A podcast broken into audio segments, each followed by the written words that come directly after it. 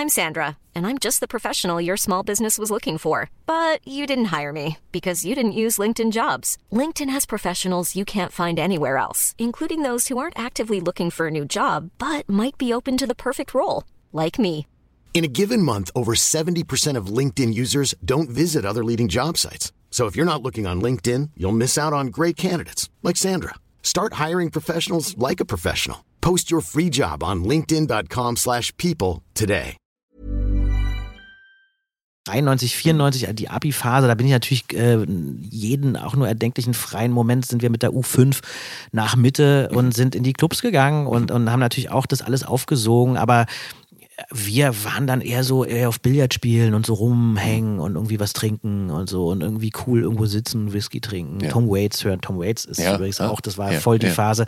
Aber auch Pixies und Pokes und so. Das war das, ähm, da ist man dann oft ins, wie hieß es denn, äh, ins, ähm, in der Greifswalder, äh, Im Magnetclub Nee. gibt's hier, die dann.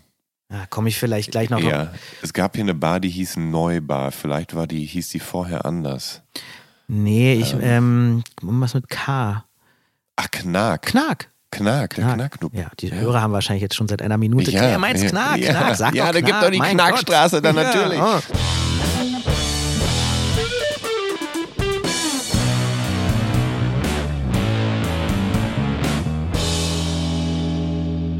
Hallo und herzlich willkommen zu Der Soundtrack meines Lebens. Ich bin Jan Schwarzkamp und ich werde euch in diesem Podcast auf eine musikalische Reise mitnehmen. Eine durch das tönende und klingende Leben meiner Gäste.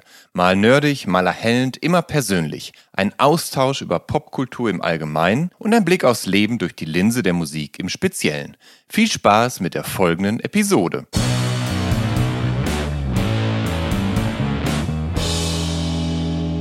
Zu Gast in dieser Episode von der Soundtrack meines Lebens ist Fabian Busch.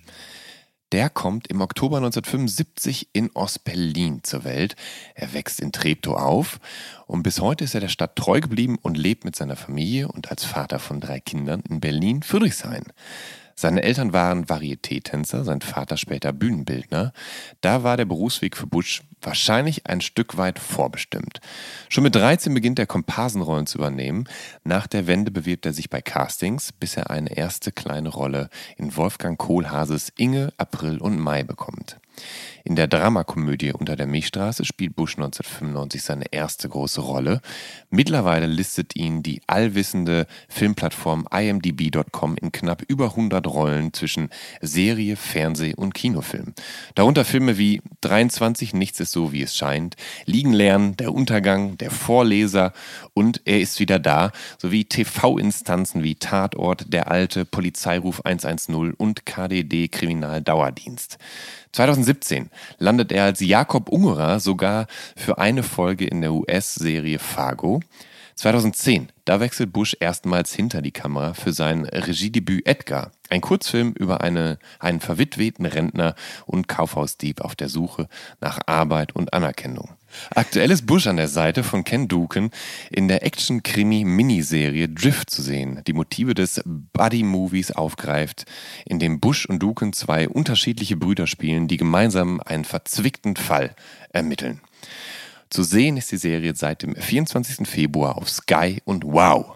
Und jetzt freue ich mich, Fabian Busch hier in der Soundtrack meines Lebens begrüßen zu dürfen. Hallo Fabian. Hallo, vielen Dank für Schön, die dass du Einladung. da bist. Ja. Danke. Ähm, sag mal, Fabian, ich habe jetzt zuletzt Drift erwähnt und da würde ich gerne direkt ansetzen. Es geht jetzt etwas direkt etwas sehr ins Detail vielleicht. In der Serie spielt ja Musik eigentlich nicht wirklich eine Rolle. Aber in der dritten Folge, da ähm, hören wir dich zu Beginn sehr undeutlich reden, weil deine Stimme nicht zu Kollege Ken Duken durchdringt, der gerade Musik über Kopfhörer hört. Und das ist ganz smart umgesetzt und verdeutlicht ganz schön, wie sehr man sich dann auch mit Musik auf den Ohren von seiner Umwelt abkapseln kann. Weißt du noch, wer die Idee für diese Szene hatte und wie das dann so zustande gekommen ist? Das war tatsächlich unser wunderbarer Drehbuchautor Markus Peitler, der diese Mhm. Idee hatte. Einfach, dass äh, Leo ja eine Figur ist, die generell über die vielen Folgen sehr viel redet, sehr Ja. schnell auch redet. Ich bemühe mich heute, ein bisschen langsamer zu reden. Man ist ja die ersten beiden Folgen in München und Umgebung und dann geht's eben nach Griechenland. Für mich fängt da die Serie auch erst richtig an. Da geht Ja. der Fall, nimmt da so Fahrt auf. Und es war einfach so, um, um so, so langsam in diese Athener-Welt auch einzutauchen irgendwie. Ich glaube, das ist so ein, eher so ein künstlerischer Effekt dann. Ja, der Song, der läuft, ist äh, sehr, ein sehr angenehmer, sehr entspannter Psych-Pop-Track von der Augsburger Band Carpet. Mhm. Und ähm, weißt du noch, ob es da eine bestimmte Debatte gab, welchen Song er dann da jetzt hören soll? Also ich kann mich tatsächlich, ich habe ja so ein paar Rohschnittfassungen gesehen, ja. da lag einfach immer nur eine Layout-Musik drüber. Ja. Ich glaube, ja. was dann am Ende jetzt, ich habe die dritte Folge selber noch nicht mhm. final gesehen, äh, was, also ich kenne den Song noch gar nicht, der da drüber liegt. Aber ähm, ich glaube, das ist dann wirklich äh, eine Frage von, ah, was, welche Rechte kriegst du, was willst mhm. du für eine Stimmung erzeugen? Und äh, aber in, ich glaube in erster Linie natürlich auch eine rechte Frage. Mhm. Ich weiß gar nicht, ist es dann komponiert dafür? Nein, das ist, die haben einfach einen Song benutzt, den das, es gab, genau, ne? wahrscheinlich. Genau, genau. genau. Genau, die Band Carpet ist halt so eine ja, Augsburger Psych-Pop-Band und äh, ja, passt ja auch so die Nähe ja. München und so. Das, also das ja. ist ja, äh, genau, in Augsburg haben wir auch gedreht. Ja. Aber vielleicht wurden ja da die Kontakte geknüpft. Ja, guck mal. Ähm, hast du je eigentlich für ähm, so, so eine musikalische Idee eingebracht, dass du mit den entsprechenden Instanzen im im Produktionsteam geredet hast und gesagt hast, also für die eine Szene, wo ich das und das spiele, da könnte ich mir vorstellen, diesen und diesen Song gut unterzubringen, wenn wir das denn dürfen? Mhm. Naja, nee, das ist eigentlich an einem Punkt, wo so Sachen entschieden werden, wo man selber eigentlich schon zwei Filme weiter ist. Mhm. Tatsächlich, die Postproduktion, die ist dann so spät, oft ein halbes Jahr später. Ja.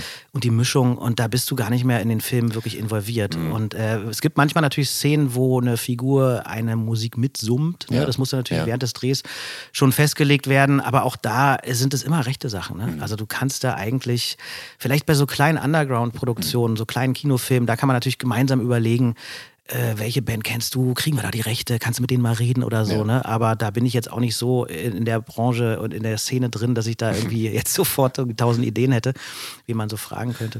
Aber gibt es denn so Rollen, gerade auch welche, die eventuell länger angelegt sind, über mehrere Filme oder über mehrere Folgen, wo du deiner Figur so einen bestimmten Soundtrack zusammenstellst, also eine Art musikalisches Moodboard für dich und um dich in Stimmung zu bringen? Für mich als Schauspieler mhm. so? Ja. Tatsächlich ja. Also ich, ähm, ich habe das mal beziehungsweise als ich beim Vorleser gedreht hatte, da habe ich den Strafverteidiger von mhm. Kate Winslet gespielt. Yeah. Ich habe mich äh, hab wirklich tagelang neben ihr, bei ihr gesessen. Wir haben uns yeah. sehr gut verstanden. Und da hat sie mal so ein bisschen aus dem Nähkästchen geplaudert, unter anderem, was so Kollegen auch machen. Und da ähm, hat sie mir gesagt, dass zum Beispiel Johnny Depp immer einen äh, DJ am Set hat, der im Prinzip in so einem Wohnwagen an der yeah. Bass sitzt, eine riesen Sammlung an Musik hat.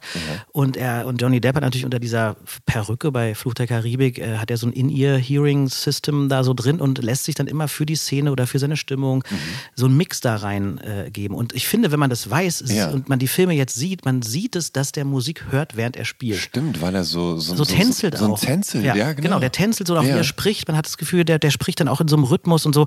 Und als ich, das fand ich wahnsinnig äh, äh, toll, weil ich liebe es, mit Musik zu drehen. Das machen leider die wenigsten Regisseure, weil es mhm. natürlich den O-Ton versaut. Du kannst ja. ja. wenn du am Set Musik abspielst, den O-Ton nicht mehr benutzen. Ja. Manchmal wird es halt so genommen, wenn besondere Kranfahrten sind oder Dollyfahrten, wo mhm. eh nicht geredet wird oder so. Da gibt es Regisseure, die dann mal so Musik einspielen. Mhm bekannt ist eigentlich äh, äh, Sergio Leone bei, bei äh, Spiel mir das Lied vom Tod, mhm. die Eröffnungssequenz, wenn Claudia Cardinale aus dem Zug aussteigt. Ja. Die Musik von Morricone, da wurde zum Beispiel mit Musik gedreht und man hat das Gefühl, jeder, ja, jeder, der den Kran bedient, der den Dolly schiebt, der irgendwie die Schärfe zieht, jeder, alle sind äh, sozusagen äh, in einem Atemzug. Man, man folgt der Musik und deshalb hat es so eine unglaubliche Dynamik. Ich mhm. liebe das, mit Musik zu drehen, aber es wird viel zu selten gemacht. Ja, schade. Ich, denn meine Anschlussfrage wäre tatsächlich gewesen, ähm, wenn du die Möglichkeit hättest, am, am, am, am Drehort Musik zu hören und so, dann gäbe es wahrscheinlich die Möglichkeit, dass dir die entsprechende Musik einen gewissen Rhythmus im Spiel dann auch verleiht, oder? Absolut, genau. Ja. Das wäre so. Und deshalb, um nochmal auf die äh, vorhergehende Frage ja. zurückzukommen, habe ich das natürlich, mache ich das schon manchmal, dass ich mir eine bestimmte das passiert eigentlich eher durch Zufall, wenn ich hm. äh, mich auf eine Rolle vorbereite und eine bestimmte Musik höre, auch vielleicht unbewusst, um mich in die Stimmung reinzufinden, dann verbinde ich dann oft diese Rolle. Das ist gar nicht so, dass ich über die Musik die Rolle finde, sondern dass beides so zusammenkommt ja. in der Vorbereitung. Es ist wie im Prinzip, wie muss man sich das vorstellen, wenn man früher unglücklich verliebt war, ja, und ja. dann halt immer so, hatte ich zum Beispiel R.E.M. war meine ja. Musik in, den, in den Jugendjahren, wo ich unglücklich verliebt war. Und dann brauchte irgendwo nur diese Musik laufen und schon war, ähm, war die Stimmung da und die Emotion da. Und deshalb, es, man, man sucht sich nicht nach der Emotion der Musik, sondern mhm. das beides verschmilzt irgendwann und dann reicht es wie Pavloscher Hund eigentlich. Ne? Ja. Du hörst die Musik und sofort kommen die Gefühle. Das ist so die, die Kombination, die dann vielleicht interessant ist beim Spielen. Ich habe tatsächlich sogar gestern erst gelesen, dass traurige Musik ähm, fröhlich stimmen kann und gar nicht zwangsläufig die traurige Stimmung unterstreicht, mhm. weil man mit trauriger Musik häufig äh, nostalgische Gefühle empfindet und diese nostalgischen Gefühle, die machen dann eigentlich eher wieder eher wieder glücklich. Also es ist so, ah, okay. das ist dann ja. eher versöhnlich, traurige Musik zu hören. Ja. Das äh, fand ich ganz interessant. Das klingt interessant, ja. ja. Ähm, aber du hast mir vorher äh, passenderweise ge oder gestanden, dass du passenderweise gerne Filmmusik hörst, also etwa Ennio Morricone oder Astor Piazzolla. Ähm, was macht denn gute Filmmusik, also gute Score-Musik für dich aus? Das ist halt, finde ich, wirklich, ähm, das ist vielleicht manchmal sogar mehr als die halbe Miete, was mhm. ein Film angeht. Ich habe ja selber auch, äh, auch wenn es nur ein Kurzfilm ist, aber ich bin aktuell auch seit Jahren schon dabei, einen Animationsfilm zu machen, mhm. wo natürlich erstmal äh, gar nichts da ist, eine komplette Nullspur. Du hast ja kein einziges Geräusch ja. auch. Und da bin ich natürlich auch am Musik suchen und für meinen eigenen Film habe ich Musik gesucht, aber auch das ist einfach, es macht so viel aus. Also man kann mhm. es ja mal ausprobieren, wie es ist, wenn man eben eine wirkliche ja. ähm, äh, äh, dramatische Szene, wenn man da eine, eine, lustige, ironische Musik drunter legt, wie sofort sich die Wahrnehmung ändert oder anders. Ähm, also mhm. ich weiß nicht, Titanic, die Szene, wo äh, Caprio auf, dem, äh, ähm, auf, der, auf der Tür da in der See schaukelt und also die, die dramatische Szene, wo im Kino alle geweint haben, außer mir gefühlt, weil ich das einfach so albern fand. Aber ich dachte so, wieso, wieso legt er sich da nicht drauf? Egal. Ja. Ähm, aber wenn man da natürlich eine andere Musik drunter legen würde, das wäre sofort eine wirkliche, äh, eine, eine Klamauk-Szene. Ne? So. Und deshalb ist, ist Musik einfach so, so wichtig. Und ich finde mhm. zum Beispiel, ähm, also auch ein Hans Zimmer, obwohl der ja wirklich oft, weil er so kommerziell ist, vielleicht, ja, ja ähm, so oft äh, so gescholten wird als mhm. so kommerzieller Filmmusiker, der hat schon verdammt gute Filmmusiken gemacht. Also mhm. ich habe jetzt gerade erst wieder Rangoon gesehen, diesen Animationsfilm von Gore mhm. Verbinski, der auch ja. die Fluch der Karibik-Filme gemacht hat. Wo Johnny Depp übrigens. Wo Johnny Depp den Rangoon ja. spielt, genau. Ähm, das ist äh, eine fantastische Musik, aber auch Inception und äh, mhm ach, was es da alles gibt. Die, die, die, die Christopher Nolan-Filme, glaube ich, hat er fast alle gemacht. Ne? Ja, und er hat vor allem für diese Nolan-Filme, wenn ich mich nicht irre, irgendeine so Technik entwickelt, wo man das Gefühl hat, dass die Musik sich permanent steigert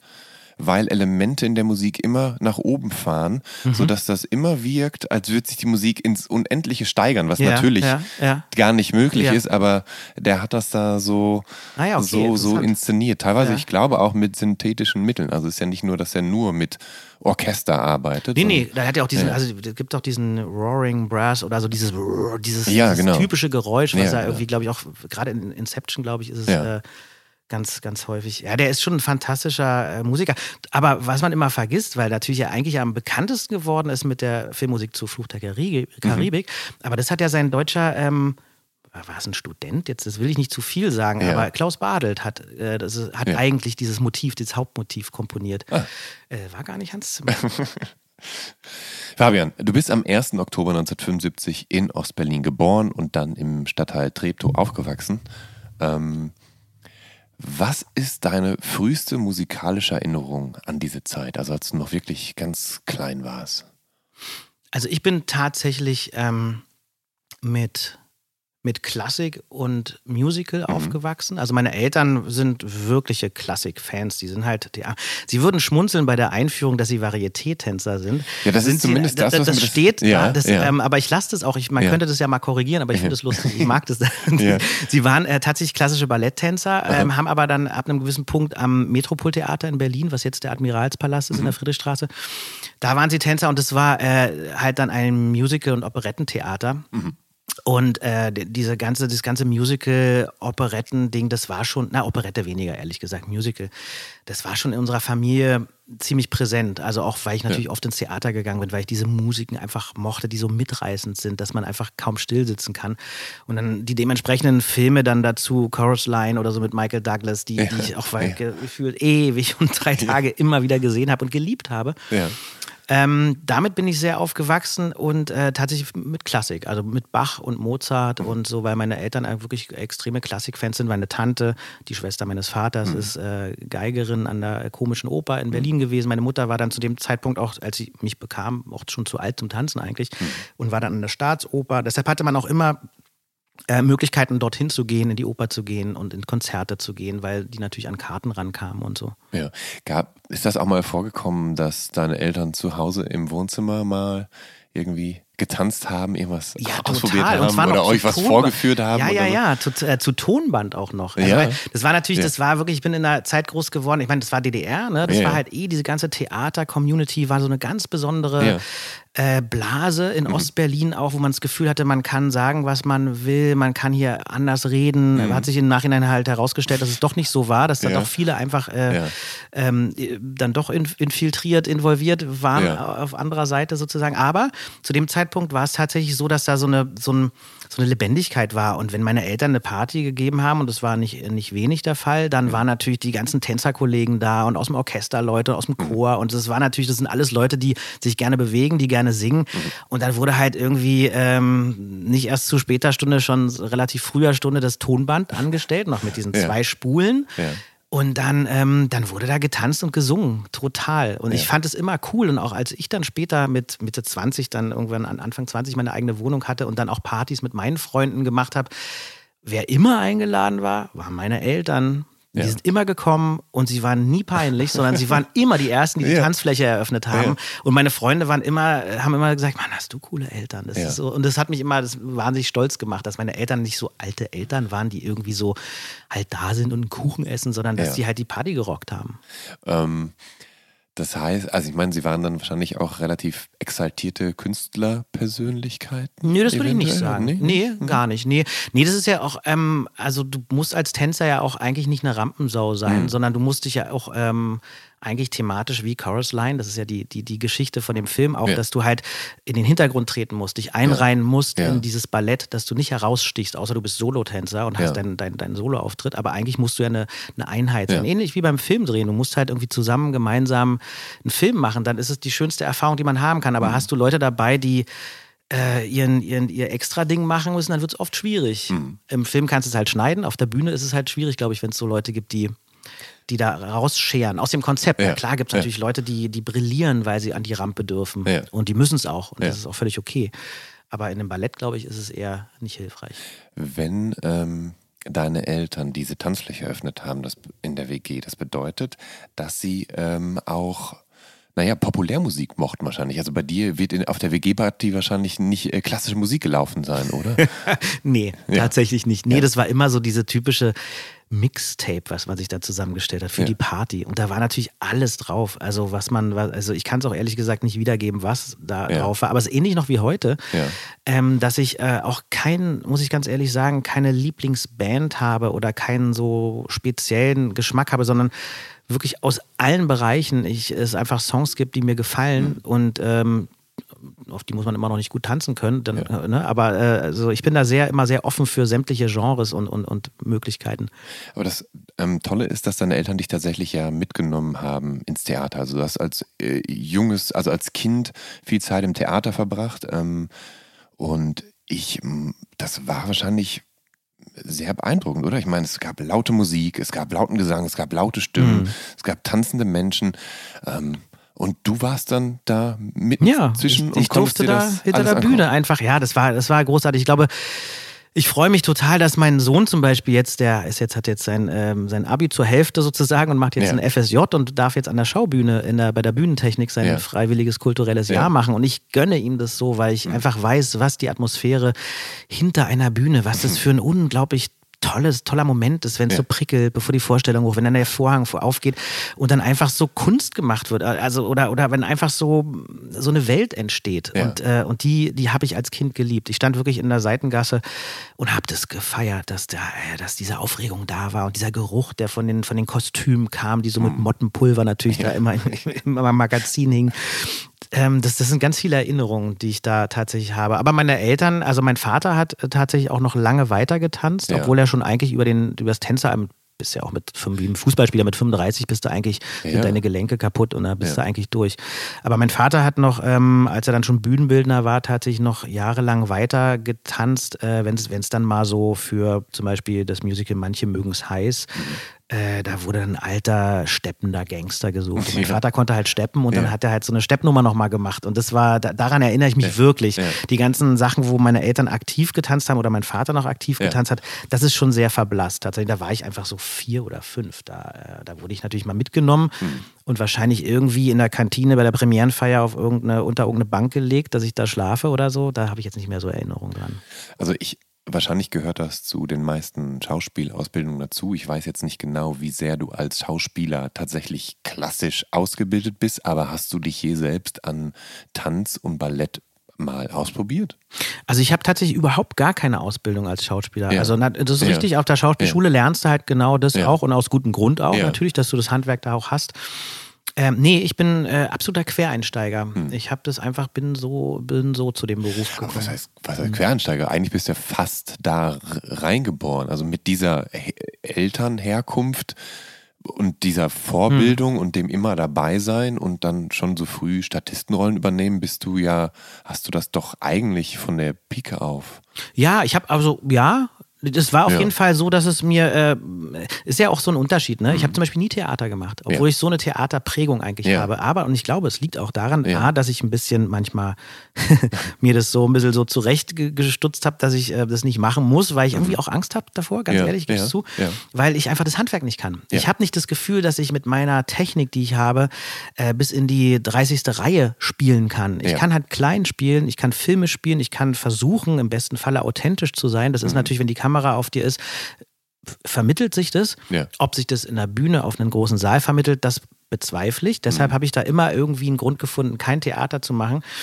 Ähm, und, und das war, das, ja, das war so ein bisschen da, deshalb äh, war das nicht unbedingt vonnöten, eine mhm. äh, ne, ne klassische Ausbildung zu machen. Und ich habe, klar, ich finde ja irgendwie, das ist immer so ein abgedroschener Satz, aber die Schule des Lebens, ja, also ich habe ja. zu dem Zeitpunkt so mit Mitte 20 irre viel im Café gesessen und mir Leute angeguckt. Wird immer so gern gesagt, ne, dass mhm. man das macht als Schauspieler. Macht man wirklich, tatsächlich. Mhm. Man guckt sich das ab, man guckt wahnsinnig viel Filme und versucht die Techniken der anderen zu studieren, wie, wie, wie ein Robert De Niro spielt, wie er mhm. geht, warum er wie geht, in welchem Film geht er anders, hat er sich mhm. Gänge zugelegt, dann liest man viel über diese verschiedenen Schauspieltechniken und versucht sich von hier und da einfach das zu nehmen, was man glaubt, was einem hilft. Mhm. Apropos Theater, du sagst, dass du auch Musical magst und das ist, das ist eine Unterhaltungsform, bei der sich gern auch mal die Geister scheiden. was reizt dich an Musicals und welche Musicals begeistern dich besonders? Naja, sagen wir mal so. Also ich finde so, find so einen Film wie La La Land, nehmen wir mhm. den jetzt mal als, als Musical-Film, den finde ich bis Minute 20 großartig. Ich mhm. liebe diese Tanzszene, wie der Film anfängt auf der Autobahnbrücke. Mhm. Das, ist, das ist mein Genre. Ich ja. liebe es total. Den Film danach finde ich dann irgendwann relativ schwach. Ich mag den dann irgendwann nicht mehr, mhm. also tatsächlich. Aber die, ähm, diese großen äh, Chicago oder, oder äh, Moulin Rouge, die, mhm. ähm, hilf mir kurz, der Regisseur, äh, ist es äh, Bess, Bess Lerman? Genau, ne? Die, die, sind schon einfach, also der ist ja auch Choreograf, mhm. glaube ich, ne? Das ist schon, ähm, das sind schon einfach. Ich finde diese mitreißende Musik, diese, dieser Gesang, diese Emotionen, die darüber kommen, das ist natürlich total künstlich. Mhm. Und es ist natürlich so, dass mich das emotional nicht in dem Sinne berührt, dass ich der Geschichte authentisch folge oder mhm. so und mit den Figuren lebe. Nee, das ja. ist aber trotzdem gebe ich zu, weine ich bei Musicals öfter, als mhm. ich sonst im Kino tue. Ich weine aber auch bei Rudi Carell, wenn irgendjemand äh, seit sich seit 30 Jahren ein Geschwisterpaar nicht ja. gesehen hat und ja. er bei diesem Lass dich überraschen. Ja. Ähm, damit bin ich ja auch aufgewachsen. Das war auch schon so äh, immer so Sachen, wo ich, wo ich sofort Tränen mir in die Augen schossen. Ich bin da irgendwie empfänglich für so ganz simple Emotionen. Ja, das ist ja diese, diese Überwältigungseffekt beim Musical. Mhm. Musik, ne? dass die Dramaturgie so darauf zugeschnitten ist, da so viel zu transportieren, dass du einfach, ja. dass die Emotion bei einem so einschlägt, dass einem dann die Tränen in die Augen steigen. Irgendwie schon, ne? Ja. Das ist schon ganz, ganz geschickt ja. gemacht. Mhm. Aber es gibt natürlich, also es gibt natürlich unterschiedlichste Musicals, also von groß angelegten Disney-Musicals und mhm. so weiter und ähm, Starlight Express, Cats und mhm. so weiter. Also mhm. die, die, Klassiker bis halt hin zu kleinen Indie-Musicals mhm. und so weiter. Ähm, Bist du, also bist du da interessiert? Verfolgst du das? Guckst du dir alles mal an, um alles mal gesehen zu haben, um zu sagen, ja klar, ich muss mal den König der Löwen gesehen haben, weil das ist halt ein Klassiker. Ich will das mal mhm. sehen, wie die das machen auch. Dass dich so die, keine Ahnung, die ganze dramaturgische Komponente auch interessiert. Mhm. Nee, also tatsächlich bin ich da eher, ähm, nehme ich auch die Gelegenheiten, wie sie sich so bieten. Also ich, ich bin, muss jetzt nicht jedes Musical gesehen mhm. haben. Wenn ich in, also ich, äh, mal in New York war, bin ich natürlich auf den Broadway gegangen und habe ja. mir irgendein Musical angeguckt. Es war dann tatsächlich Chicago ja. in einer ganz kleinen Bühne mit einer ja. ganz simplen Inszenierung, aber wunderschön mit ganz kleinen Mitteln. Und du erkennst trotzdem das große Ganze und das hat mir irre gefallen. Und, und gleichzeitig ich habe halt mit, mit Cats zum Beispiel verbinde ich halt einfach, das war damals zu Ostzeiten, ich glaube es war 1987, da war 750 Jahr Feier mhm. Berlin. Mhm. Und da hat sich der Osten wirklich das, äh, keine, keine Kosten und Mühen gescheut, wirklich internationale Großproduktionen in die Berliner Theater zu holen. Mhm. Und unter anderem war da meines Wissens auch, das war glaube ich da, ja, da war auch Cats zum Beispiel als, als Hamburger Inszenierung, glaube ich, war als Gastspiel da für ja. drei Abende oder so. Ja. Und meine Eltern hatten halt durch ihre Theaterkontakte, es war glaube ich sogar im Metropoltheater damals, haben die gespielt, da konnten wir natürlich irgendwie über die Beleuchterbrücke rein und schleichen, hatten natürlich ja. keine Karten oder es war halt voll ausverkauft. Und es war so eine intensive Erfahrung, ähm, weil meine Eltern einfach wirklich, denen, war, denen standen Tränen in den Augen, weil die sowas mhm. noch nie gesehen hatten. Ja. Und mit so einer, und weil er so eine Freiheit über sich, über die Bühne ins Publikum transportiert hat, die ja. wir nicht hatten.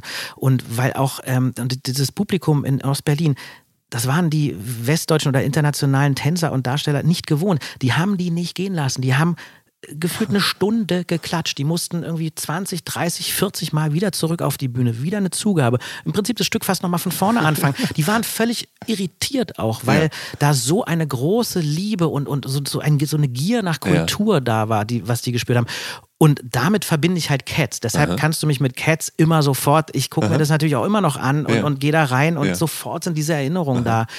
Das ist aber, aber das hat halt damit wirklich auch zu tun, ne? dass ich, dass ich äh, in so einer Zeit einfach groß geworden bin und das einfach eine Kindheitsprägung ist mit diesen Musicals. Nun ja. ist ja vor drei, vier Jahren Cats verfilmt worden. Ich habe es mir nicht angeguckt. Okay, gut, gut. Alles klar. Äh, Im Anschluss, ähm, oder du, als du sechs bist, genau, da beginnst du Geige zu spielen. Mhm. Ähm, und zwar bis du zwölf bist. Ähm, war das Interesse aus freien Stücken? Und äh, warum sollte es ausgerechnet die Geige sein? Ich weiß auch nicht. Und warum sind es so viele Jahre geworden? Das ist echt ja. wirklich eine gute Frage. Tatsächlich war ich ähm, in der, ich war im Musikunterricht in der Schule irgendwie ganz äh, nicht untalentiert und das ja. hat, glaube ich, die Musiklehrerin, so war das ja früher im Osten, dann äh, ja. gemeldet. Mhm. Und dann kam halt äh, dann irgendwann der, weiß ich noch ganz genau, da kam dann irgendwie der Direktor in die Klasse und hat halt so drei Leute rausgerufen und natürlich schlechten Gewissen, was ich immer hatte, weil ich immer irgendwas angestellt habe, mhm. bin ich rausgetrottet und nee, da stand dann aber so eine nette Musiklehrerin Musiklehrerin da von der staatlichen Musikschule und hat gesagt, wir ähm, glauben, dass du talentiert bist, ein Instrument zu lernen. Und das fand ich erstmal spannend. Und da meine, wie ich vorhin erwähnte, meine Tante eben an einer komischen Oper auch Geigerin war, ja. war das so ein Instrument, wo ich sofort einen Bezug zu hatte. Und dachte mir, okay, fange ich mal an. Oh, und das ist echt eins der schlimmsten Instrumente, die dir vorstellen kannst. Das ist so schwierig. Es klingt einfach jahrelang scheiße. Und ja. es ist wirklich eine Qual. Ja. Und ich habe dann einfach, ich glaube ich im dritten, vierten Jahr habe ich dann angefangen, einfach nur noch, weil natürlich meine Eltern das super fanden, dass ich ein Instrument lerne. Im dritten, nach dem dritten Jahr oder so habe ich dann einfach nur noch diesen Bogen mit diesem Kolophonium eingerieben ja. und einmal über die Seiten gekratzt und die Noten so ein bisschen anders hingestellt, wenn meine Eltern nicht da waren, ja. sodass es so aussah, als hätte ich geübt und bin natürlich dann mit den Jungs Fußball spielen gegangen. Und ich war dann dementsprechend sch schlecht in den Vorspielen, die es dann an der Musikschule ja. auch immer gab. Und dann war der Frustfaktor natürlich einfach irgendwann so groß, es, ich habe es nie dazu gebracht, dass es wirklich richtig gut klang. Aber ich wollte irgendwie, glaube ich, auch so ein bisschen, ich habe die Sehnsucht meiner Eltern auch so gesehen, dass sie das schön fanden, dass ich ein Instrument lerne und ich glaube, das wollte ich auch nicht enttäuschen. Und im Nachhinein bin ich total dankbar, weil ich kann Noten lesen. Ja. Und wenn, wenn man Noten lesen kann, ist es wie wenn man eine Sprache spricht. Man kann einfach sich jedes Instrument, was man will, beibringen. Und ich habe wirklich immer noch eine große Affinität zu Musik machen, also ja. aktiv ja. Musik machen. Und ich, es gibt immer mal so Momente, dass ich mir dann irgendwie so ein Instrument schnappe und denke, ich muss das jetzt mal lernen. Genau da will ich gleich auf jeden Fall noch darauf hm. zu sprechen kommen. Ich möchte erst noch die Abbiegung machen über die Klarinette, denn die Klarinette ist das, was du im Anschluss an die Geige tatsächlich lernst. Wie lief das mit der Klarinette? Naja, das war im Prinzip so, als dann klar war, dass es mit der Geige irgendwie nicht wird. Ja und ich die Enttäuschung in den Gesichtern meiner Eltern gesehen habe, äh, habe ich dann wahrscheinlich einfach aus so einem übersprungsmäßig ja. gesagt, ja, ja, ich mache dann halt jetzt was anderes. Also mhm. ich höre nicht auf, mhm. sondern ich mache ein anderes Instrument mal so. Und dann war die Klarinette aber das wesentlich coolere Instrument, weil das äh, zwar auch schwer zum gut klingen zu bringen ist, aber man immerhin, wenn man dieses Loch schön zuhält und diese Mundspannung dann hat, dann hat man irgendwie einen klaren Ton und es ist ja. nicht so wie bei der Geige, dass es irgendwie einfach nie wirklich gut klingt.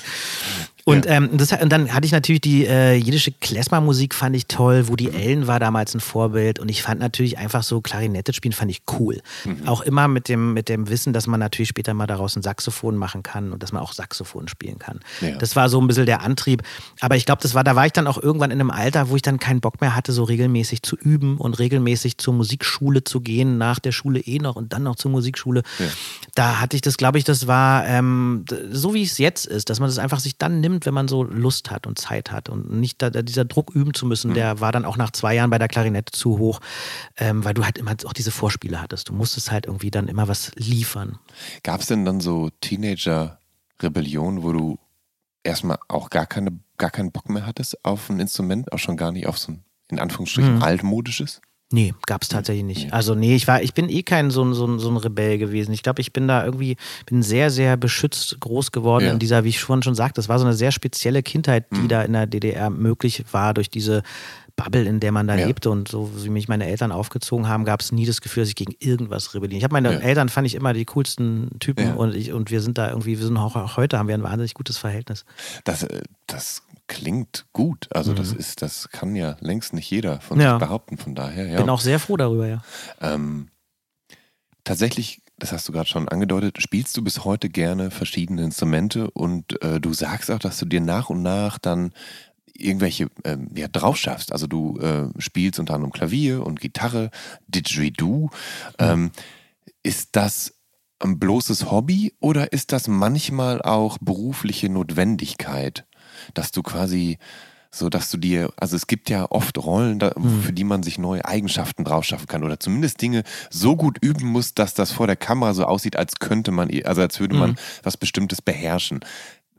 Hat das auch mit den Instrumenten zu tun? Hast du mal für eine Rolle dann irgendwas halbwegs beherrschen müssen? Das ist, kommt immer mal wieder vor. Tatsächlich mhm. ähm, musste ich auch dann für einen Film irgendwann nochmal Geige spielen. Ja. Und das war natürlich dann tatsächlich irgendwie relativ einfach herzustellen. Mhm.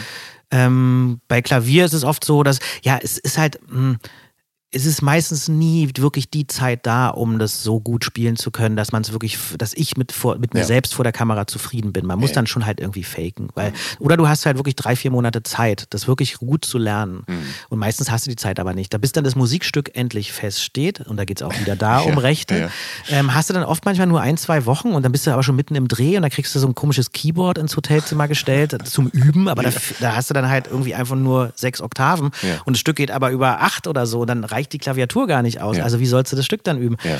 Ähm, und genauso mit Gitarre, das ist so, das sind so. Gut, Gitarre kann man, glaube ich, gut drüber faken in, in, der, in der Postproduktion. Ja. Das sieht dann, äh, ne, also je nachdem, mhm. wie der Song äh, halt mhm. ist. Aber das ist schon eher ein Hobby tatsächlich. Also ich, ich hatte nie das Gefühl, also ich weiß, dass das nie umsonst ist, wenn man sich ein Instrument drauf schafft. Aber äh, weil man es eben irgendwann mal verwenden könnte. Aber in erster Linie mache ich das aus reinem Spaß. Also, Gibt es bei dir denn zu Hause ein Musikzimmer, wo du, wo all diese Instrumente rumstehen? Denn wenn du dir nach und nach Musikinstrumente drauf schaffst, musst du sie ja erstmal auch besitzen, ne? Naja, ja, nee, das gibt es natürlich nicht, das Zimmer. Nee. Ja. Ähm, es gibt ein, wir haben so ein E-Piano, aber ein ja. ganz gutes äh, zu Hause und äh, lernt mein Sohn, mein mittlerer Sohn, ja. jetzt auch äh, Klavier spielen, was mhm. mich sehr freut. Und da setze ich mich natürlich einfach mal so ran. Aber ich bin mhm. dann auch so jemand, weiß ich, nehme, ich nehme mir dann Noten, drucke ich mir aus, irgendein Stück, was ich gehört habe, was ich toll finde, stelle mir die hin, lerne dieses Stück, mhm. lerne es gut zu spielen, lerne es wirklich für meine Empfinden perfekt zu spielen. Mhm. Und dann höre ich wieder auf. Und dann mache ich hm. dann irgendwie nicht weiter. Dann verliere ich das Interesse und ja. dann übe ich mal zwei Wochen nicht und dann merke ich, oh, ich kann das Stück gar nicht mehr so gut und dann merke ich, oh, so richtig Spaß macht es aber auch jetzt nicht. Und es wäre doch viel spannender, jetzt das zu machen oder so. Ja. Also ich bin da ja. ständig am Hin und Her. Also wirklich reines Lustprinzip tatsächlich. Ähm, aber gibt es bei dir auch immer so, oder bei euch immer so Abende, wo es so quasi so, so Hausmusikabende, wo, wo ihr euch irgendein Instrument schnappt oder wo du zu Weihnachten Jingle Bells auf dem Didgeridoo vor dem Weihnachtsbaum spielst oder sowas? Das ist eigentlich eine gute Idee, Ja, das ne? sollte ich mal machen. nee, das gab es früher. Tatsächlich, weil ähm, nicht nur eben meine Tante als Geigerin in, äh, musikalisch, äh, ähm, weil mein Opa war äh, ähm, Konzertpianist und Klavierlehrer. Und deshalb waren beide Schwestern, also meine andere Tante auch, äh, eine gute Klavierspielerin. Und da wurde schon zu Weihnachten zumindest immer äh, so Hausmusikartig, wenigstens so einmal so vor der Bescherung, wurde musiziert. Ja. Wir Jungs, äh, wir fanden das immer eher so ein bisschen nervig, dass man jetzt immer noch, noch länger auf die Geschenke warten musste und noch ein Weihnachtslied und noch eins. Und ich, wir versuchen natürlich, aber trotzdem, weil inzwischen finde ich das eigentlich schön, dass man Musik macht zu Weihnachten. Man versucht es ein bisschen halbherzig auch jetzt der Generation beizubringen, dass man zu Weihnachten, dass man auch mal innehält und also einen besinnlichen Moment der Musik und so gibt. Aber dass wir da jetzt, also nee, das gibt es bei uns nicht Ja. in meiner Familie jetzt gerade. Aber ähm, du hast ja tatsächlich, hast du mir ja gesagt, dass du auch Didgeridoo spielst. Was war denn da jetzt Auslöser für? War das ein, ein Australien-Urlaub? Hast du äh, gerne Jamiroquai gehört, wo dann, wo es dann jetzt zwei, drei Lieder gibt, wo ein Didgeridoo vorkommt? Es war tatsächlich, äh, ich war ein Jahr in Australien und bin da mit dem Auto mit meiner Freundin zusammen rumgereist. Äh, so, eine, so eine Reise mit Open End, wo wir nicht wussten, wann die zu Ende ist. Und, Ja. und da wird, kommt man natürlich zwangsläufig mit dem Didgeridoo in Kontakt. Äh, und, und ich fand das ein faszinierendes Instrument. Ich habe da immer wirklich sprachlos davor gestanden. Und der eigentliche Grund, es lernen zu wollen, war, weil ich wollte wissen, wie das mit diesem Circle Breeze geht, dass du einfach wirklich Ja. ununterbrochen reinbläst. In Ja. dieses relativ dicke Rohr, da brauchst Ja. du ziemlich viel Luft, die du da ununterbrochen reinbläst, weil gute Oboenspieler äh, beherrschen das ja auch, Mhm. diesen Circle Breathe, aber da hast du halt ein relativ dünnes Rohr, da kannst du irgendwie relativ smooth diesen Ton konstant halten. Und dann, äh, aber durch dieses dicke Rohr, buh, da musst du echt ganz schön viel pumpen. Und das habe ich dann halt mir so mit einem Strohhalm und einem Glas Wasser versucht beizubringen, dass man einfach diesen, dass man über fünf Minuten diesen Strohhalm sprudeln lassen kann. Mhm. Ja. Weil man einfach so eine bestimmte Technik da entwickelt, wie man halt irgendwie so so Ja. Luftreservoir bildet und Ja, das ja. Genau, und dann, äh, und dann konnte ich irgendwann tatsächlich so ein, äh, so ein drei, vier, fünf Minuten Ton aus dem Didgeridoo rausholen. Und da gibt's ja mit der Zunge, macht man dann so verschiedene, kann man so Klackgeräusche machen. Und das, äh, das klingt irgendwie ganz lustig und äh, es ist jetzt kein wirklich abendfüllendes Instrument, aber ähm, der Effekt, der dabei entsteht, wenn du fünf Minuten in so ein Rohr bläst, das ist halt wirklich wie, du kommst so, das ist wie eine Meditation. Also du kommst so total in so eine, auf so eine ganz andere Sphäre. Ja, weil du ja auch so einen äh, tranceartigen Drone-Sound Mhm. die ganze Zeit erzeugst. Also es brummt ja ganz, ganz angenehm. Total. Ist, Und es ja. vibriert auch, das geht wirklich durch den ganzen Körper, ne? Und der, das Mundstück ist halt ein Bienenwachs, das ist auch sehr angenehmer Ja, Geruch, der ja. dann mit der Wärme entsteht. Und du, ich glaube, und du leidest halt unter Sa Sauerstoffmangel ab einem gewissen Punkt, weil du halt immer wieder deinen eigenen Atem da versuchst reinzupressen und äh, so zu speichern. Ich glaube, das macht dann auch so ein bisschen, wirst du so disselig irgendwie. Du hast eine ältere Schwester. Wie viele Jahre älter ist die als du? Die ist äh, zehn Jahre älter. Ältere Geschwister haben ja häufig einen Einfluss auf die Jüngeren. Und ähm, deine Schwester war ABBA-Fan und du sagst sogar extremer ABBA-Fan. Mhm. Wie hat sich das geäußert und was hat das mit dir gemacht? Hast du jetzt also, Na, jetzt kriegst du jetzt mal. Traumata, wenn du jetzt Mama Mia hörst oder so? Na, jetzt rat mal. Nee, das ist natürlich, hat die aber hin und her und vor und zurück gehört, ne? Ja. Und äh, ich irgendwie, aber ist aber tatsächlich eine Musik, die ja auch recht ähm, für ein Kind zumindest, was ich da war. Ich meine, wie alt war sie? Ich war halt wahrscheinlich drei, vier, fünf, sechs Jahre. Das ist natürlich eher so ein Sound, der einen der jetzt nicht so nervig ist. Ich glaube, wenn sie Klassik-Fan gewesen wäre, wäre das vielleicht schwieriger für mich als Fünfjähriger gewesen. Ja. Aber Waterloo ist halt wie so ein Kinderlied, ne? Ja. Also das ist halt so, das ist so harmonisch und äh, einprägsam und das habe ich dann wahrscheinlich auch einfach mitgesummt und mitgequakt. Und ähm, aber uns trennen halt wirklich zehn Jahre, deshalb äh, wirklich, wo, Ja, als ich dann wirklich, da, da ist sie dann relativ bald auch von zu Hause weg gewesen, als Ja. ich dann in das Alter kam, wo ich mich für Musik interessiert habe. Also ich habe ihr dann nicht so nachgeeifert oder Mhm. so. Da waren wir wirklich sehr weit auseinander oder sind sehr weit auseinander. Ja, das stimmt, ja. Ähm, wenn du heute noch einen Song von ABBA hörst, versetzt sich das dann mal zurück in die Kindheit oder ist das nicht so, dass dich das so, so sehr vereinnahmt hat? Ich meine, Nee, das ist ist ja wirklich lang zurück du warst es- ja wirklich sehr jung. Mm, Das stimmt und genau, und deshalb, deshalb äh, entlockt es mir eher so ein Schmunzeln, weil Ja. ich natürlich sofort weiß, woher, Ja. woher ich den Song kenne. Ja. So. Ähm, Warst du zu DDR-Zeiten eigentlich bei den Jungpionieren noch? Also immerhin warst du ja schon 14, als die Mhm. Mauer gefallen ist. Ich war bei den Jungpionieren, bei den Thälmann-Pionieren Mhm. und ich war die letzte Generation FDJ. Also ich durfte dann auch, weil das war ja immer als Jungpionier oder Thälmann-Pionier war das ja immer so ein bisschen affig. Die Ja. Großen hatten halt diese coolen blauen Hemden an und Ach so, durften ja. immer Mhm. Freundschaft sagen als Gruß.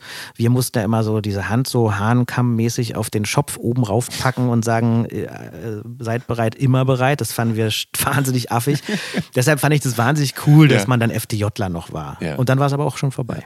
Aber da wurde natürlich dann auch viel gesungen. Es gibt ja so äh, Jungpionierlieder wie äh, Hell scheint die Sonne, in Klammern Pioniere voran oder Mhm. für das Leben lernen wir und so weiter.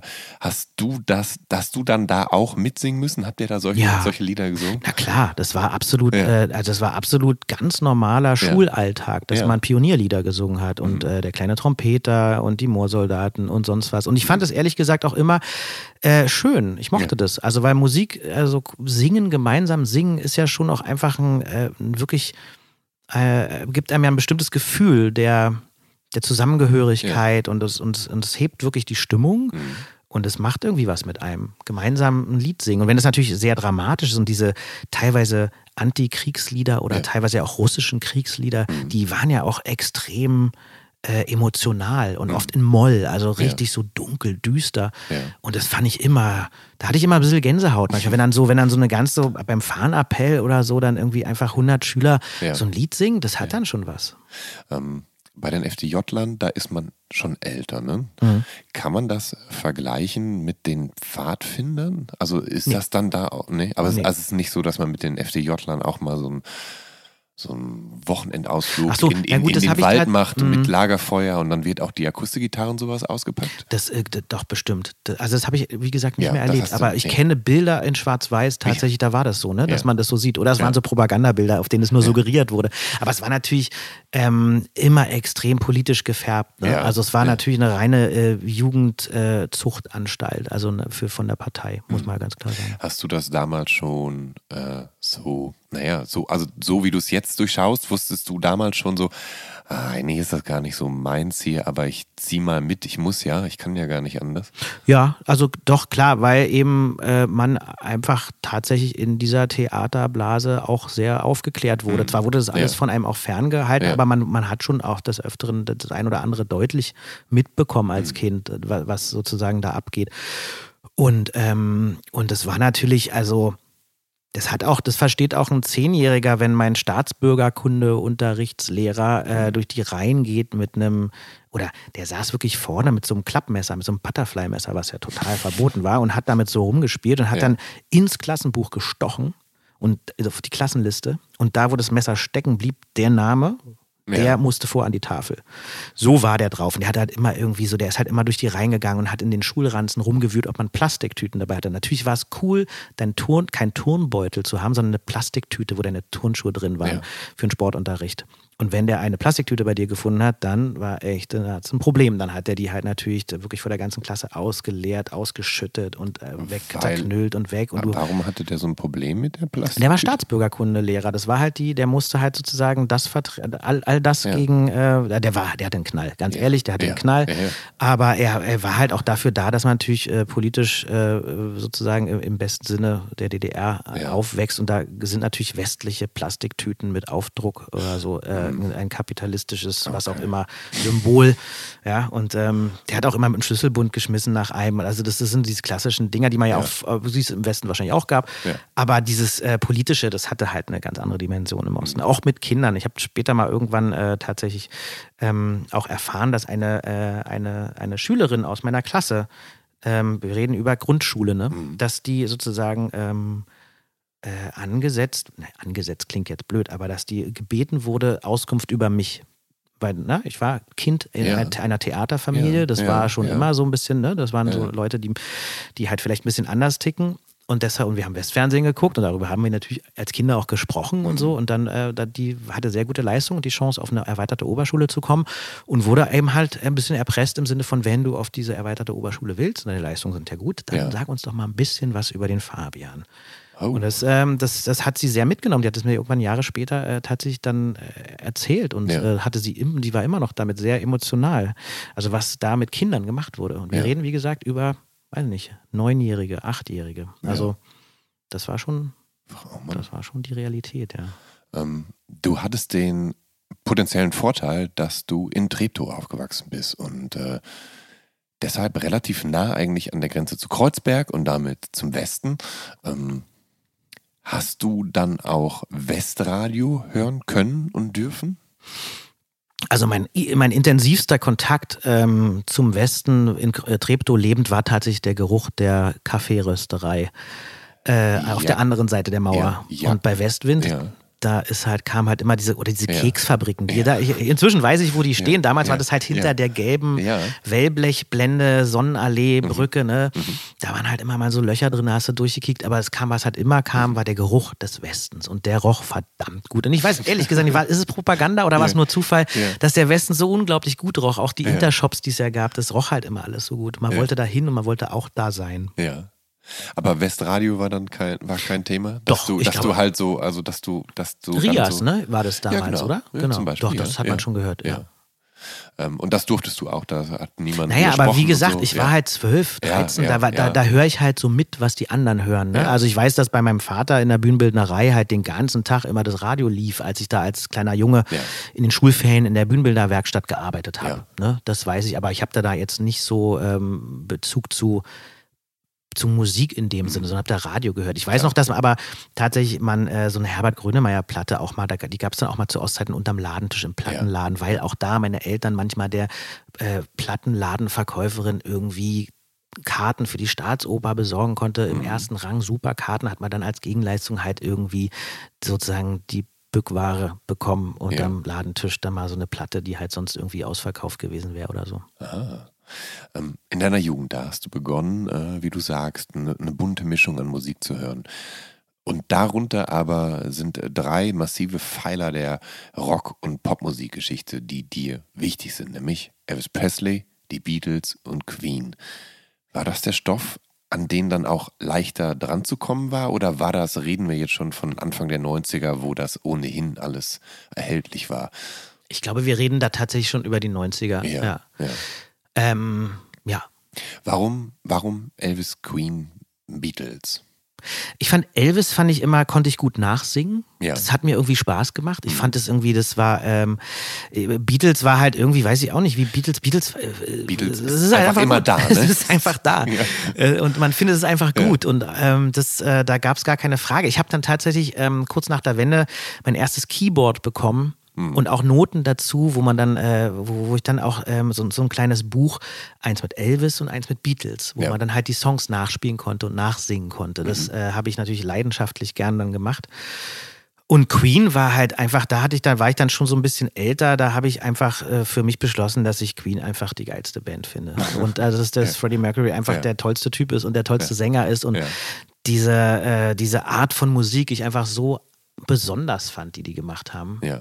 Und äh, das, das, äh, und, und nicht zu vergessen tatsächlich, äh, etwas später dann äh, war ich wirklich ein großer Fan von Element of Crime auch. Mhm. Ähm, das war dann auch, aber da war ich dann, das war dann Mitte der 90er, glaube ich. ja. Ähm, ja.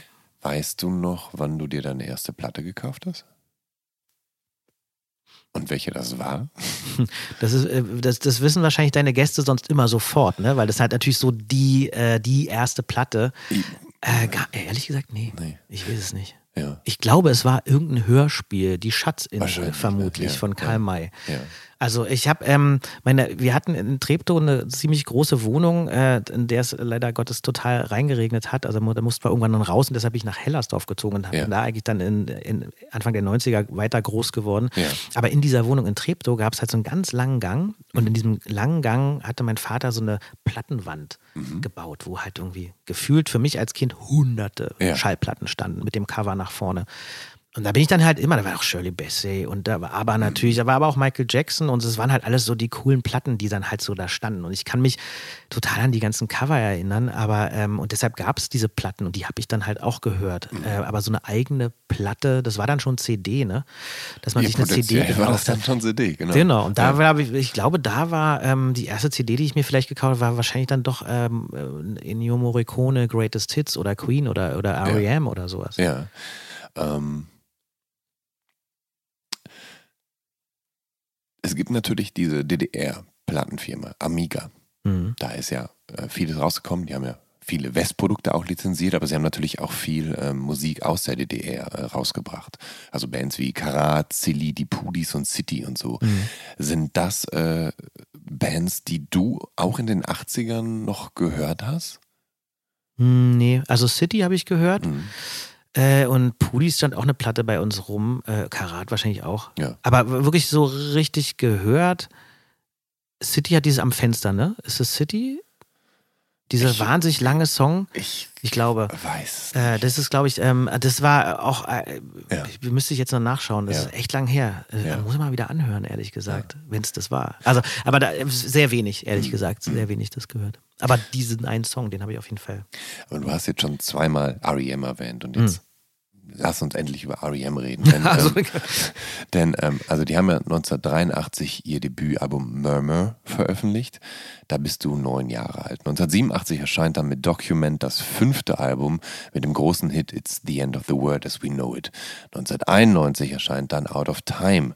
Damit feiert die Band dann ihren großen Durchbruch und Songs wie Losing My Religion und Shiny Happy People werden halt riesige Hits.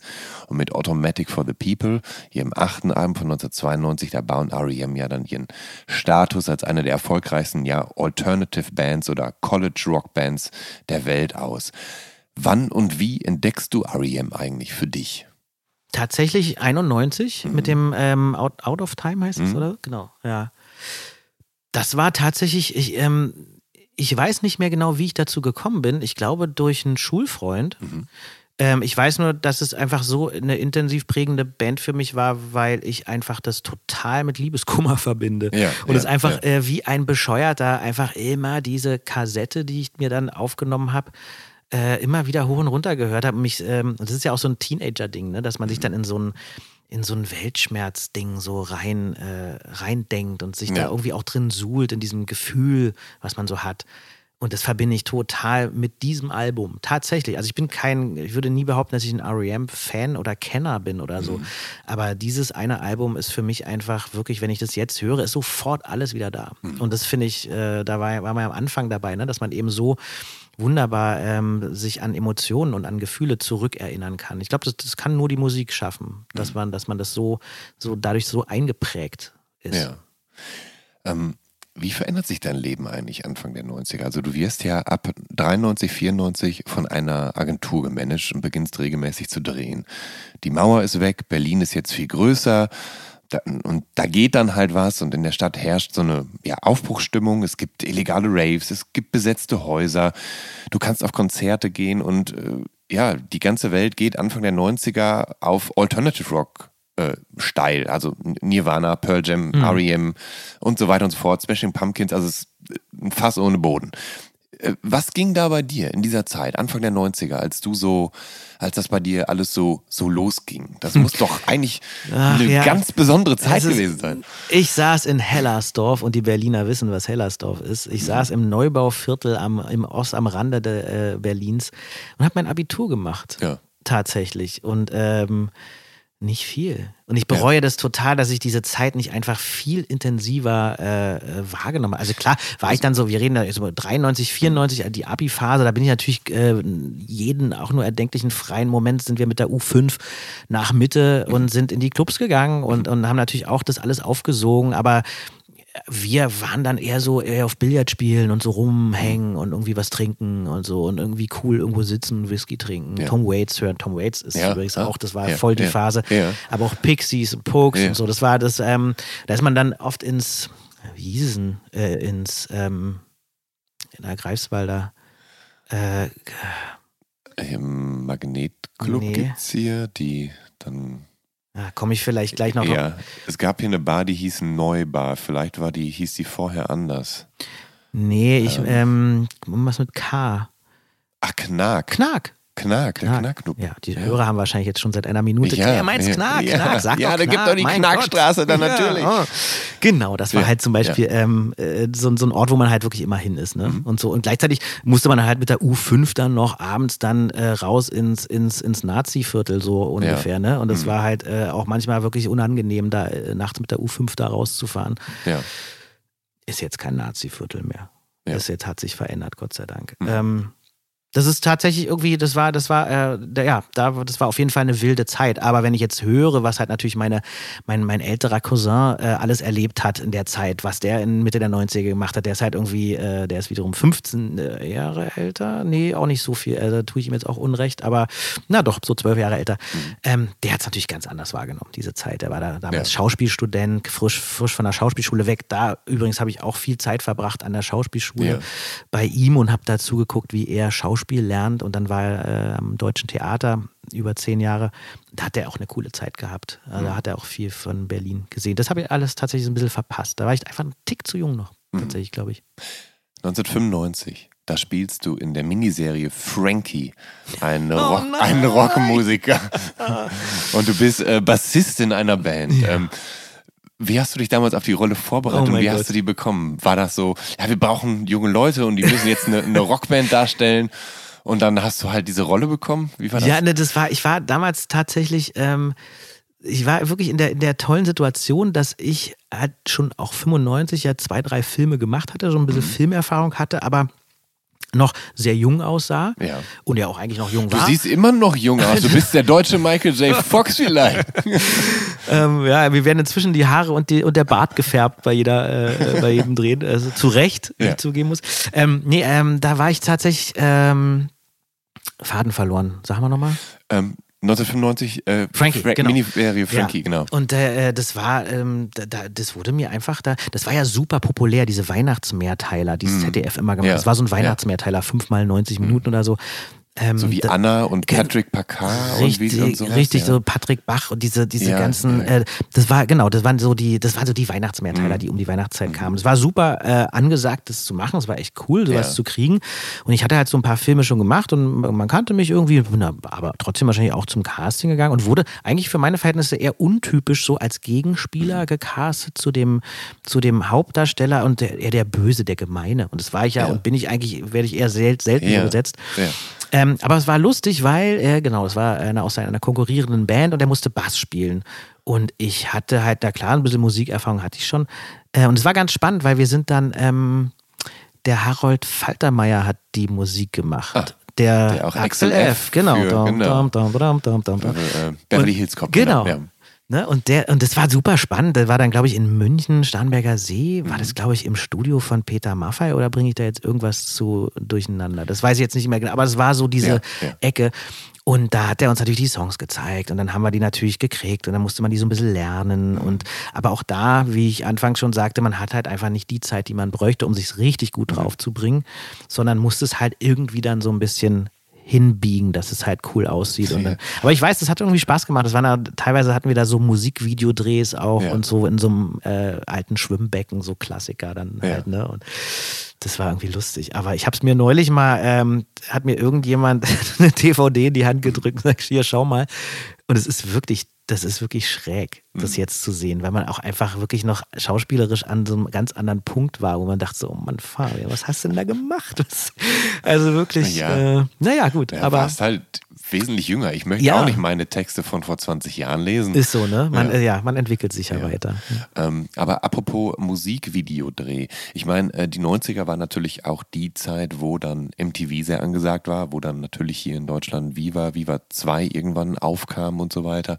Und wo auch das Medium Musikvideo einen ganz anderen Stellenwert hat als mittlerweile. Mittlerweile gibt es halt nicht mehr so richtig die Kanäle, wo die mhm. ausgespielt werden. Ja, leider. Aber damals hat man also habe ich teilweise Stunden vor MTV verbracht und habe auch dadurch viel kennengelernt.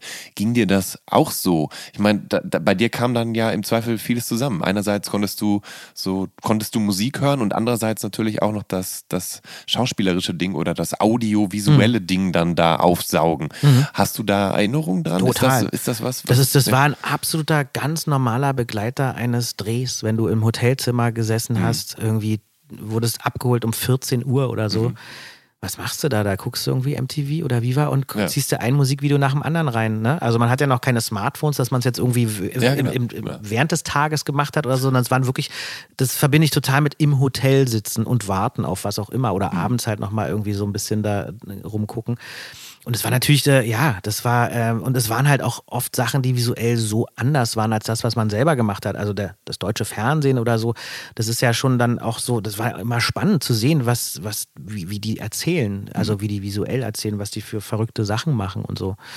Ähm, ja, das war toll.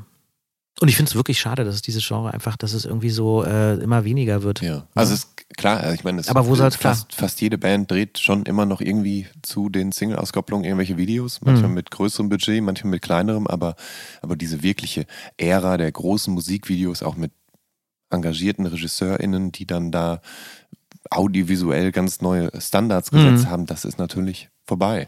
Aber warum eigentlich, ne? Also ich meine, mit YouTube und was auch immer hast du ja wirklich auch Plattformen, wo das ja total durchaus so super Naja, funktionieren würde, oder? Ist vielleicht auch so, dass es an Budget fehlt, Mhm. um all diese Bands, die gerne Videos hätten, dann auch Ja, entsprechend ja. auszustatten und so. Ähm, Und damals war das vielleicht noch was anderes. Ja, Damals das haben. Menschen ja auch noch für Musik bezahlt oder mehr bezahlt, sich Richtig. Tonträger gekauft. Richtig, richtig, richtig. Ja. Ne?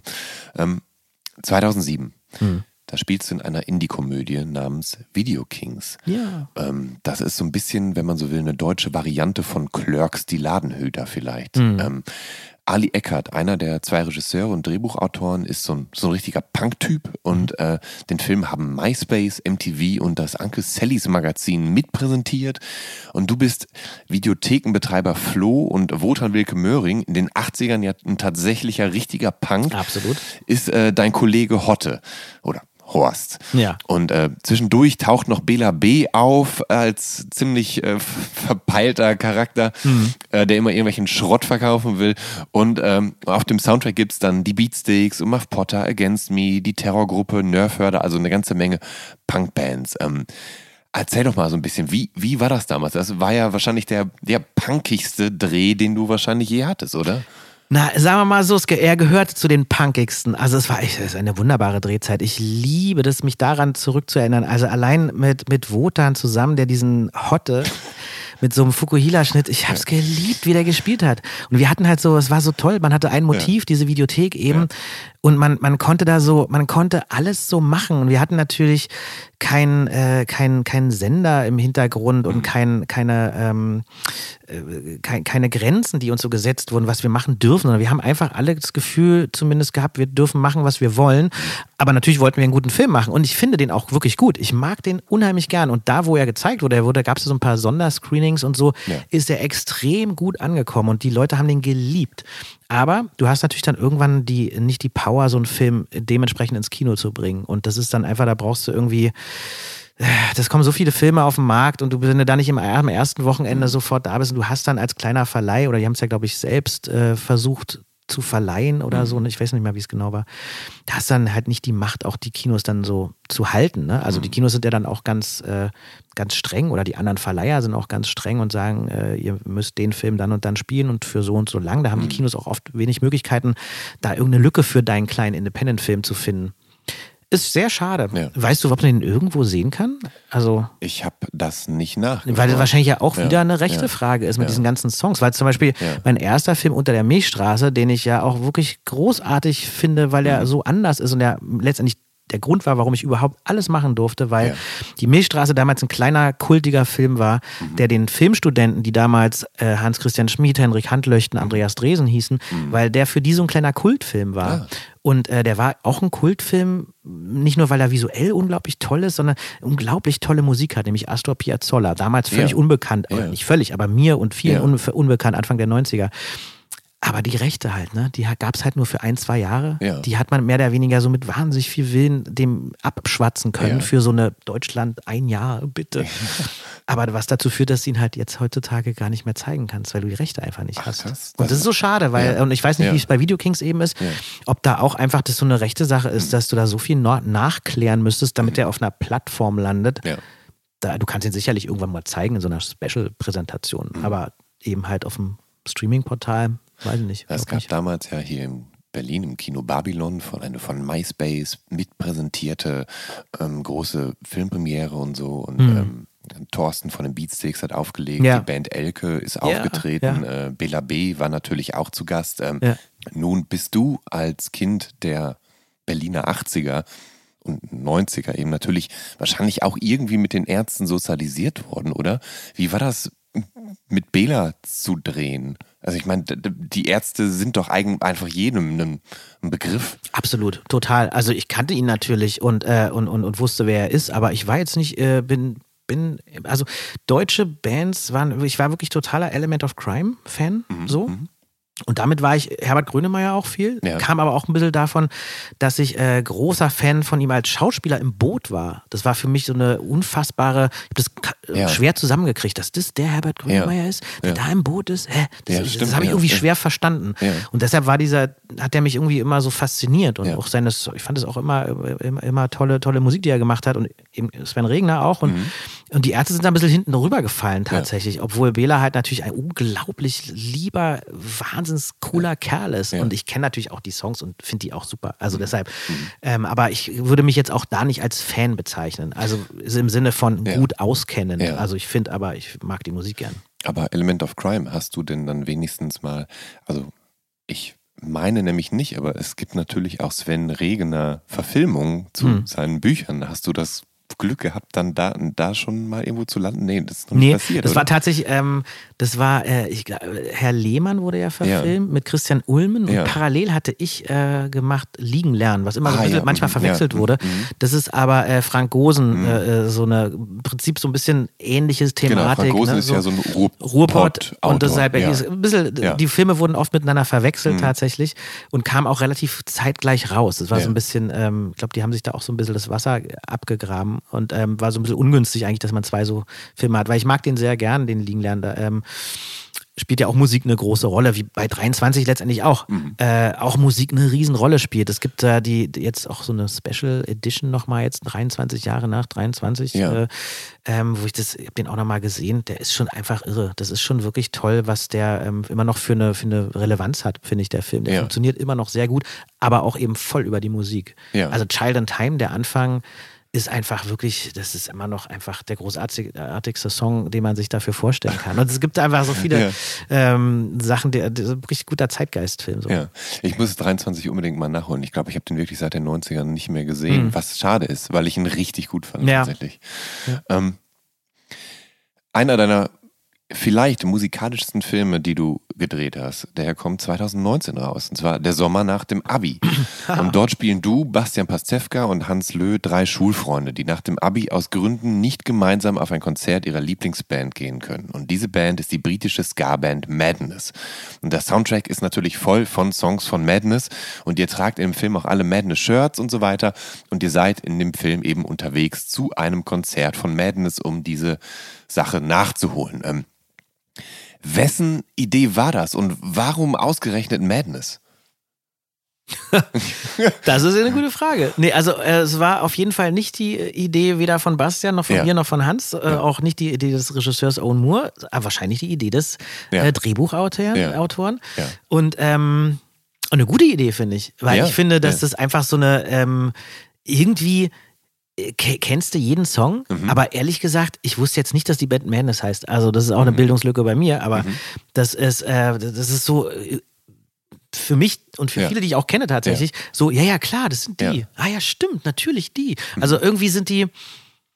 Und, und ich, ich kannte auch kein Video zum Beispiel von dem zum Thema Video nochmal. Die sind ja alle super mega strange, diese Ja, Videos. ja. Aber auch super. Ja. Also wirklich, also und ich verstehe in dieser, dieser, äh, dass man sich diese Band ausgesucht hat als Autor, weil es ist halt so strange und so nerdig und so besonders, dass man, ja, die, die drei, genau, das hat sie verbunden. Diese, also das ist halt, ich glaube, als Madness-Fan warst du halt auch äh, in der Schule halt ein Einzelgänger und Ja. hast dich halt, oder es waren drei Einzelgänger, die sich über diese Musik halt irgendwie gefunden haben und nicht mehr allein sein mussten mit ihrem strangen Musikgeschmack.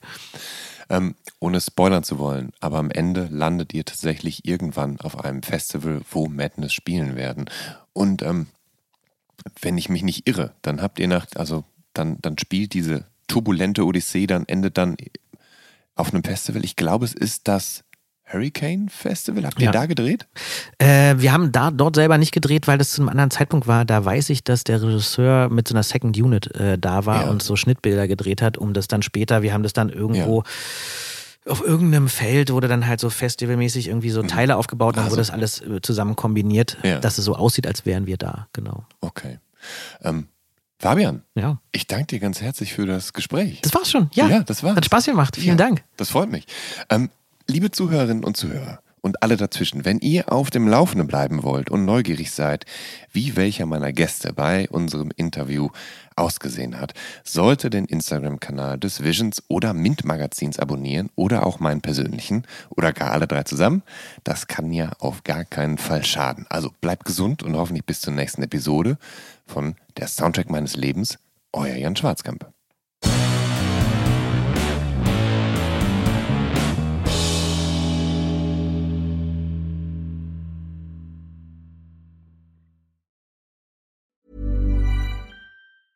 Hey, it's Danny Pellegrino from Everything Iconic. Ready to upgrade your style game without blowing your budget? Check out Quince. They've got all the good stuff shirts and polos, activewear, and fine leather goods, all at 50 to 80% less than other high end brands. And the best part? They're all about safe, ethical, and responsible manufacturing. Get that luxury vibe without the luxury price tag. Hit up quince.com slash upgrade for free shipping and 365 day returns on your next order. That's quince.com slash upgrade.